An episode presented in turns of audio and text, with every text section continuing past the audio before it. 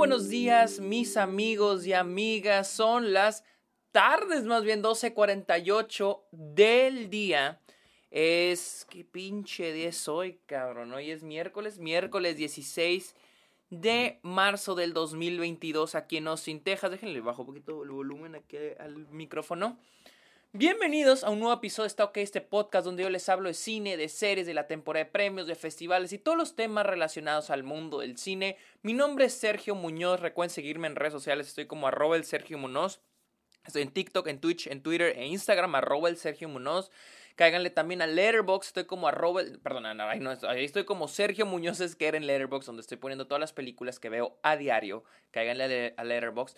También, amigos, los invito a que le caigan a Patreon y se suscriban a Twitch a cambio de beneficios como episodios exclusivos, videollamadas, watch parties y otros beneficios que ustedes me pueden recomendar temas de los cuales me quieren escuchar hablar aquí en el podcast.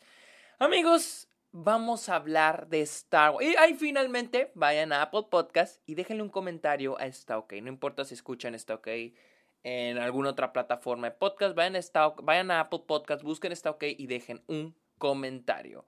Amigos, sigo en mi viaje de Star Wars y por fin acabé las precuelas cerrando con Star Wars Episodio 3, La venganza de los Sith. Como siempre, yo hablo de lo que pensé de la película antes de verla. Yo recuerdo haber visto esta película dos veces en el 2005 cuando fue estrenada. Dos veces la fui a ver. Y y creo que tal vez la volví a ver años después y nunca más. O sea, es la primera vez que la veo en años. En años. Pero eso sí, yo tenía una obsesión con el videojuego para el Xbox. En serio, o sea, yo jugué un chingo ese videojuego y era el videojuego de la película y pues veías muchas escenas de la película, o sea, así de que literal la escena de la película la ponen en el videojuego. Y de hecho ese, es, el mayor recuerdo que tengo de, Revenge of the Sith, el episodio 3 de Star Wars. Entonces, y te la recuerdo como una película decente, una buena película. O sea, yo me acuerdo el final yo, yo recuerdo muy bien el final, todo el, todo el momento entre la batalla entre Obi-Wan y Anakin, o sea, me hace algo bien cabrón. Me acuerdo que a mí me marcó mucho el, el, el lo que le dice Obi-Wan a Anakin, ¿no? Que dice, tú eras el elegido, tú eras mi hermano. Toda esa parte me acuerdo que de chico me quedó así grabada en la cabeza, ¿no? Y dije, vamos a ver. Vamos a ver, como ya, ya están disponibles los la, mi opinión sobre los otros dos episodios para que vayan a escucharlos. Así que vamos a hablar de el episodio 3, eh, La venganza de los Sith, la cual inicia este tres años después de la guerra de los clones. Este, no, tres años ya inicia la guerra de los clones. Eh, en esta, esta película, ven, iniciamos con los títulos iniciales, los clásicos títulos iniciales de Star Wars, eh, con que pues el, el canciller Palpatine ha sido secuestrado por el conde Doku. Eh, y ahora estos dos Jedi los, lo tienen que salvar, ¿no? Así es como inicia la película, ¿no? Pero pues yo diría que esta película técnicamente, yo lo dije, las precuelas no solo tratan del origen de, de, de Darth Vader, sino también la decaída, la caída de los Jedi. Y creo que esa tercera película es eh, la culminación de eso. O sea, y también eh, lo que más... Es la, de las tres películas es la que más lo marca. Marca esas dos cosas. La transformación de Anakin a Darth Vader y la caída ya total de los Jedi. Eh, iniciamos la película. a diferencia de las otras, siento que esta es una película más querida por los fans. Porque ya de, inicio, empieza con una secuencia que honestamente se me hace muy chingona. O sea, la, toda, la, toda la, esta batalla para entrar a la base del Conde Doku en, la, en los pinches, en las naves. honestamente se me hace muy chingona. Visualmente se me hace muy vergas creo honestamente que es el, momento el mejor momento visual de todas las precuelas. O sea, no hay otro. O sea, este sí está así, el pico de esas precuelas. O sea, al menos visualmente. O sea, este, visualmente pienso yo. Inicia y, y, les voy a decir, les voy a ser honestos, hay momentos que para mí no tienen mucho sentido en toda esta secuencia, cuando entran, se me hace bien cura que entran, e, encuentran al, a este, a Palpatín, pues buscan de que rastrean al Palpatín por un mapa, pero no sé, yo no entiendo cómo lo rastrearon, llegan a esta habitación y Palpatín está en esta gigantísima habitación, cómodamente en una silla y se voltea con unas, nomás con unas chingadas amarradas, yo sé, probablemente es una trampa, pero digo, por lo mismo digo, estos güeyes, estos Jedi no se dan cuenta que esto es un eh, que esto está planeado. o sea, no sé, se me hizo bien cura. Pero eso sí, las, las, las, batallas de sable en esta película, y yo soy alguien que, le vale madre las escenas de acción, pero sí están bien chingonas. O sea, la escena de Obi-Wan y Anakin, hijo de tu puta madre, qué chingoncísimo está ese, ese pedo. Eh, pero vamos a hablar primero en términos eh, cinematográficos, la película. Miren, la película la divido en dos. La primera mitad es el viaje de... Eh, primer, la primera mitad es como, honestamente, es como la anterior, como el, ataque de los clones.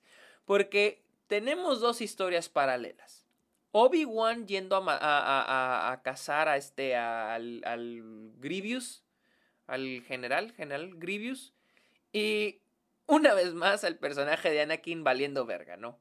Queriéndome de, desarrollar el personaje a punta de diálogos, diálogos, diálogos y diálogos, ¿no? En el anterior lo quisieron desarrollar con su relación con Padme y aquí lo están desarrollando con su relación con el canciller, con este Palpatine. No, no se desarrolla, a diferencia, al menos en el anterior me pone lo de su mamá. En esta me quieren vender lo de, lo de Padme, que ve esta visión. O sea, se me hace muy baratísimo. Que una, una noche tiene una visión. Porque creo que la primera vez. Ah, no, tuvimos lo de la mamá, ¿no? Eh, que ve a su mamá, este. Eh, creo que la veía morir, la escuchaba, ¿no? En esta, pues vemos que escucha a Padme, ¿no?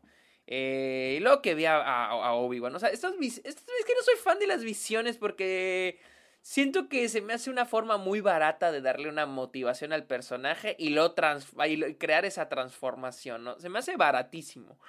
Y pues aquí ve la visión de Padme y a, y a, partir de eso, pues ahí se crea la motivación del personaje, o al menos es lo que hace que el personaje se mueva, no diré una motivación, pero es lo que hace que el personaje se mueva, esa visión. De ahí, de ahí pues ya empieza la decaída, o bueno, la transformación de Anakin a, a Darth Vader. Claro que también no, no veo mucha transformación, porque Anakin es un pendejo. O sea, Anakin siempre ha sido un pendejo. Este, siempre ha sido un güey inmaduro, que siempre quiere romper las reglas, que se cree el más vergas, pero también te ponen, es muy inteligente. Entonces, e, e, es, o sea, se me hace muy cura, o sea, porque no veo una transformación, o sea, siempre ha estado ahí. Simplemente es como, es como, siempre ha estado ahí, pero ahora sí hay que sacarlo a luz, ¿no? O sea, así lo veo con Anakin, no lo veo como una transformación.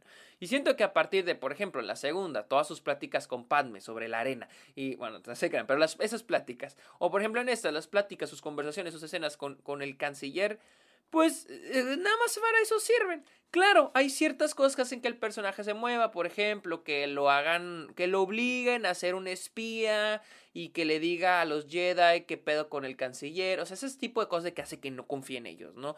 Que me gusta. Y de hecho, aquí voy con lo que me gusta mucho esta película y es que esta película hace que todas las películas anteriores tengan valor y tengan sentido, ¿no?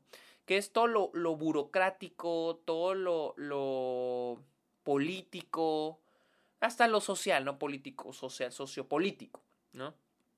Todo lo de la, todo lo del Senado y todo lo de los Jedi y todo lo de la República, ¿no? En esta película hace que tenga todo más sentido, ¿no?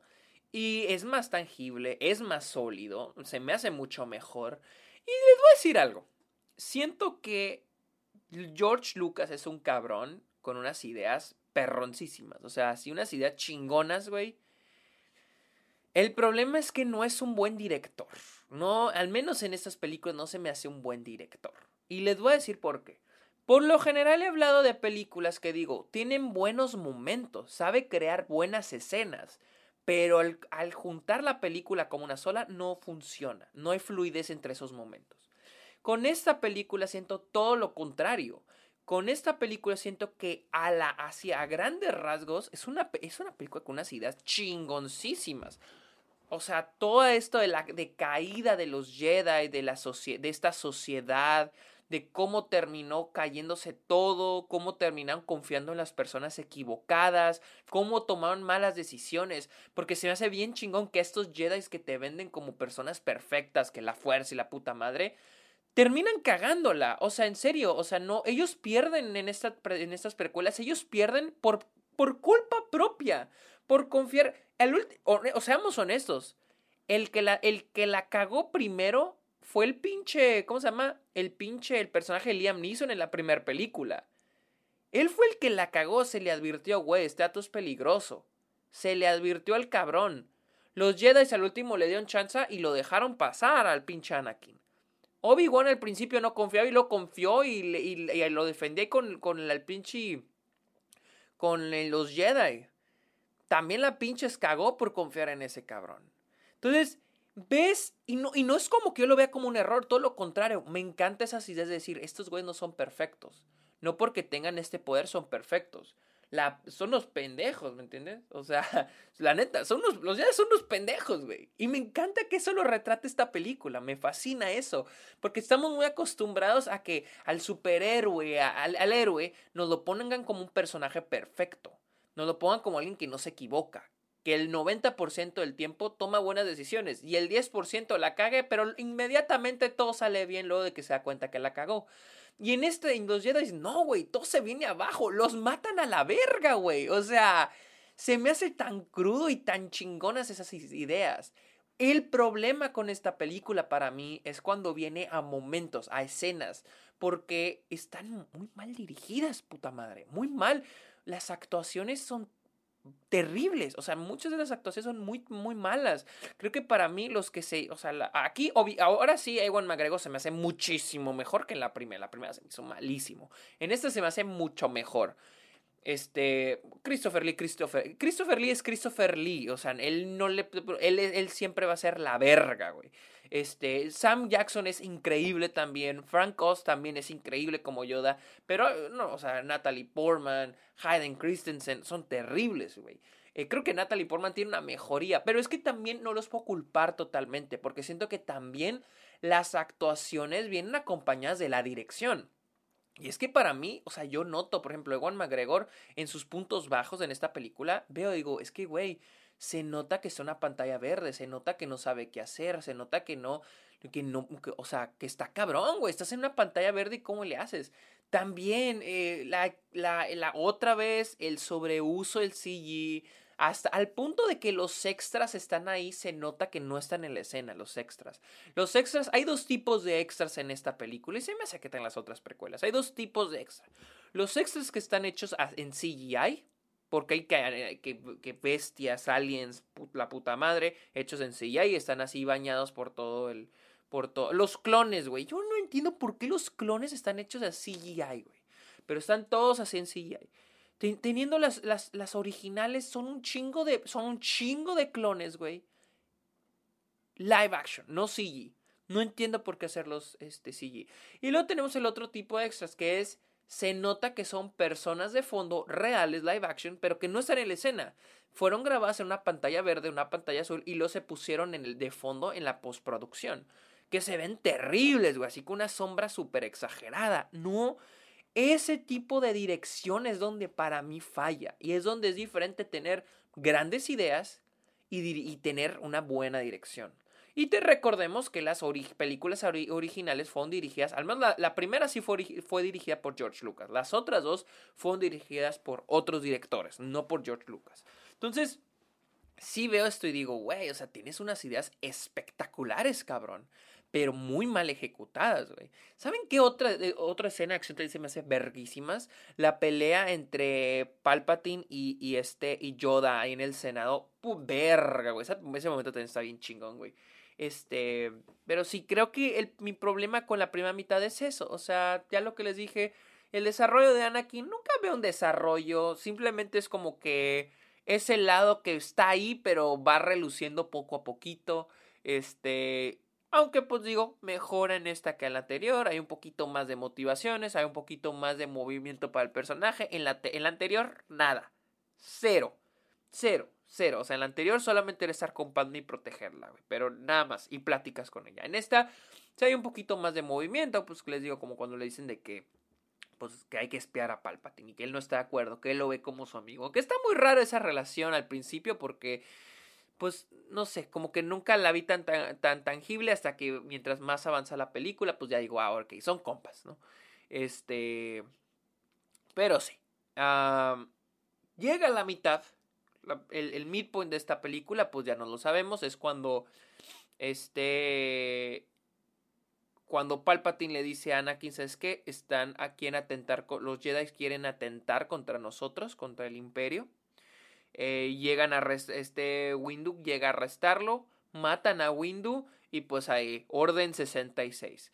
Eh, ese es el midpoint de la película y a partir de ahí, hijo de tu pinche madre, güey, qué pedo, güey. Sigue teniendo los peros que le, que digo de, George Lucas. Ah, por ejemplo, George Lucas tiene esto, unos zooms digitales. La, la, pantalla hace zoom, pero es digital. O sea, no es un zoom hecho con la lente de la cámara, es un digital, es un hecho en postproducción se ve horrible, güey, se ve horrible.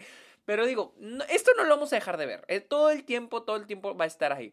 Pero sí debo decir que la segunda mitad es increíble, güey. O sea, cuando ejecutan la Orden 66, se me enchina la piel la música, güey, la edición, güey, o sea, todo lo que estamos viendo y el hecho que los estamos viendo morir, güey.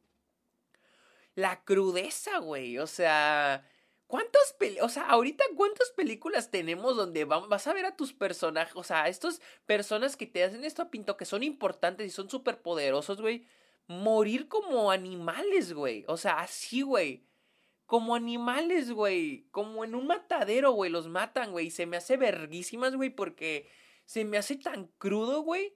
Pero las guerras así son, güey. Y es una manera tan tan cabrona de poner la muerte de estos personajes, güey. Que tal vez no fueron personajes principales, güey, pero estuvieron ahí presentes en las películas anteriores, ¿no?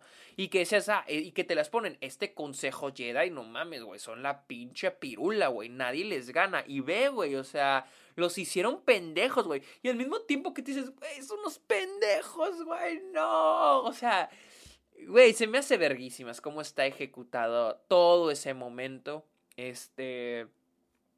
Y todo el caos. Porque algo que sabe hacer esta película en esa segunda mitad es generar, e, es comunicar el caos que está ocurriendo en este mundo.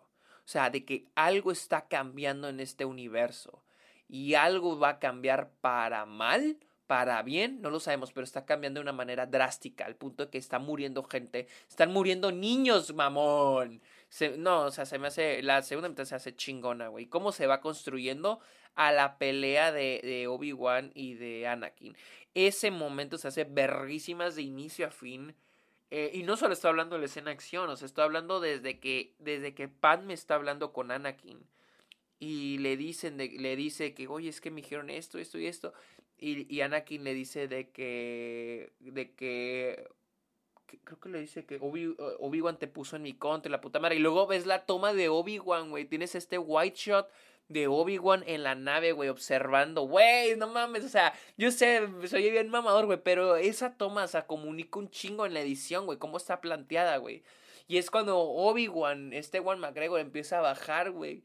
Y, y, es cuando, pues creo que Anakin le dice, no sé si le dice a Padmo, le dice a, a, a Obi-Wan, creo que es a Obi-Wan, le dice, si no estás conmigo, estás contra mí. Y Obi-Wan le dice, ese, el, este, ah, ¿cómo se llama? Ah, el pensamiento absoluto es un pensamiento Sith.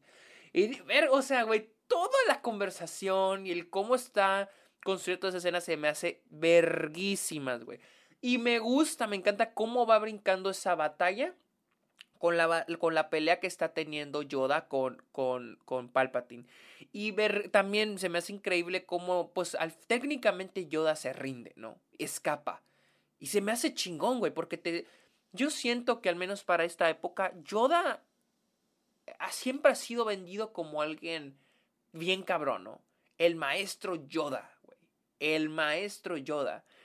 Y su acto, pues no diría cobardía, güey. Pero es de rajarse, güey. De decir, ¿sabes qué, güey? No voy a poder, me tengo que ir. Y que sale y se lo llevan, güey. Y le dice, ¿sabes qué? Me tengo que ir de exilio, güey. O sea, digo, verga, güey. ¿Cuántos héroes o cuántos personajes, personajes planteados como héroes los ves en esta situación, güey. Y se me hace, no sé, el, la situación de vulnerabilidad es lo que te, te demuestra quiénes son estos personajes en realidad. Es donde te demuestran la tridimensionalidad de estos personajes. Ese momento se me hace bien chingón con Yoda. Y pues seguimos con la pelea entre Anakin y, y Obi-Wan. Y hay momentos muy camp que digo, que, o sea, pero se me hace muy vergas como cuando le dice que I have the high ground. o, sea, muy cagado, güey, pero no me echan a perder. O sea, está chingón, güey, que esté ahí, o sea, que no son los típicos, oh, sí, los típicos diálogos de pelea, o sea, que le dice, ya gané, estoy yo estoy arriba en la, en o sea, estoy más, en más altura, no sé cómo lo digan en español. O sea, y, pues no, güey, o sea, la música cuando Obi-Wan le corta las piernas y este güey se empieza a quemar. No, la chingues, güey. Eh, luego la transformación de Darth Vader. Eh, y, el nacimiento de esta Leia y Luke. O sea, cabrón, cabrón, cabrón, cabrón, cabrón, cabrón. No, o sea, y algo que sí, eso sí, estos sí momentos está muy bien dirigido, que es el mero final. Cuando llegan, cuando lleva Obi-Wan con el tío Owen, tío Owen, ¿verdad? A Luke se me hace muy, muy vergas como... Me acuerdo yo bien cuando vi la, la, película por primera vez cuando era niño. Se me hace un final tristísimo, güey. O sea, yo, decía, wow, o sea, perdieron, güey. Para mí, esta es la primera película, eh, yo creo en mi vida, güey. La primera película que yo vi en mi vida, o sea, de chico, que dije, no mames, güey, los buenos perdieron, güey. Y no dije qué triste. Bueno, sí era triste, pero para mí. O no, no, más bien no dije, no se vale, güey, porque. No, cuando yo era chico, me acuerdo que dije, verga, güey, qué triste, los buenos perdieron, güey. O sea, eso pueden hacer las películas, güey. Eso es posible en una película, hacer que los malos, que los malos ganen, güey. O sea, ¿qué pedo, güey? O sea, se vale, o sea, se vale que los malos ganen. Para mí esa fue la primera vez que yo pensé en eso, cuando vi, cuando vi una película. esa fue la primera película que me enseñó eso. Y, y algo que se hace muy chingón, que digo, esto sí está bien dirigido, es el final. Cuando lleva a Obi-Wan a, a, a, toda esa secuencia donde Obi-Wan lleva al tío Owen, a este... Lleva a Luke, al tío Owen. Se me hace muy bien dirigido porque el tono de la película, el final, es un... Es, abismal en... No sé si abismal es la palabra, más es triste, es muy...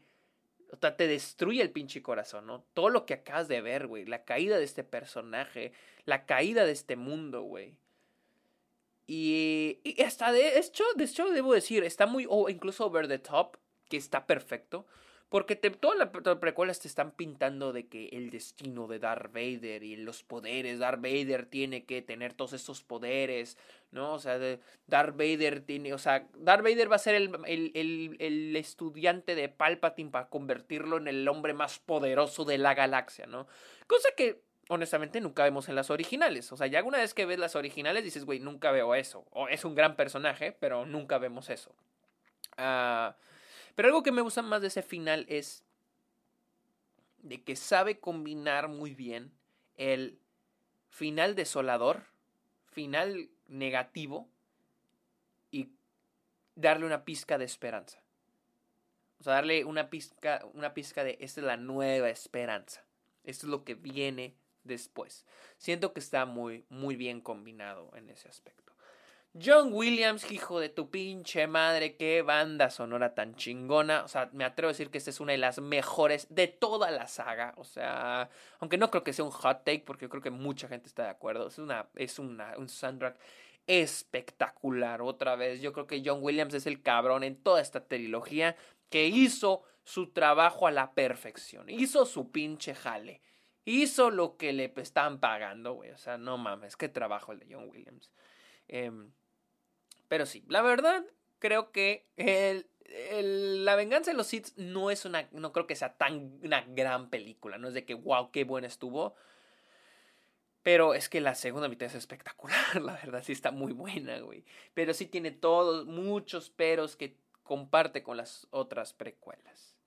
Pero bueno, amigos, esta fue mi opinión de Star Wars The Revenge of the Sith, la cual está disponible en Disney Plus. Amigos, Recuerden seguirme en mis redes sociales como arroba el Sergio Munoz. Estoy eh, también en Letterboxd como Sergio Muñoz Esquer. Y síganme en. Cáiganle a Patreon o suscríbanse a Twitch. Amigos, muchas gracias por escuchar este episodio. Ok, que tengan muy bonito día. Bye.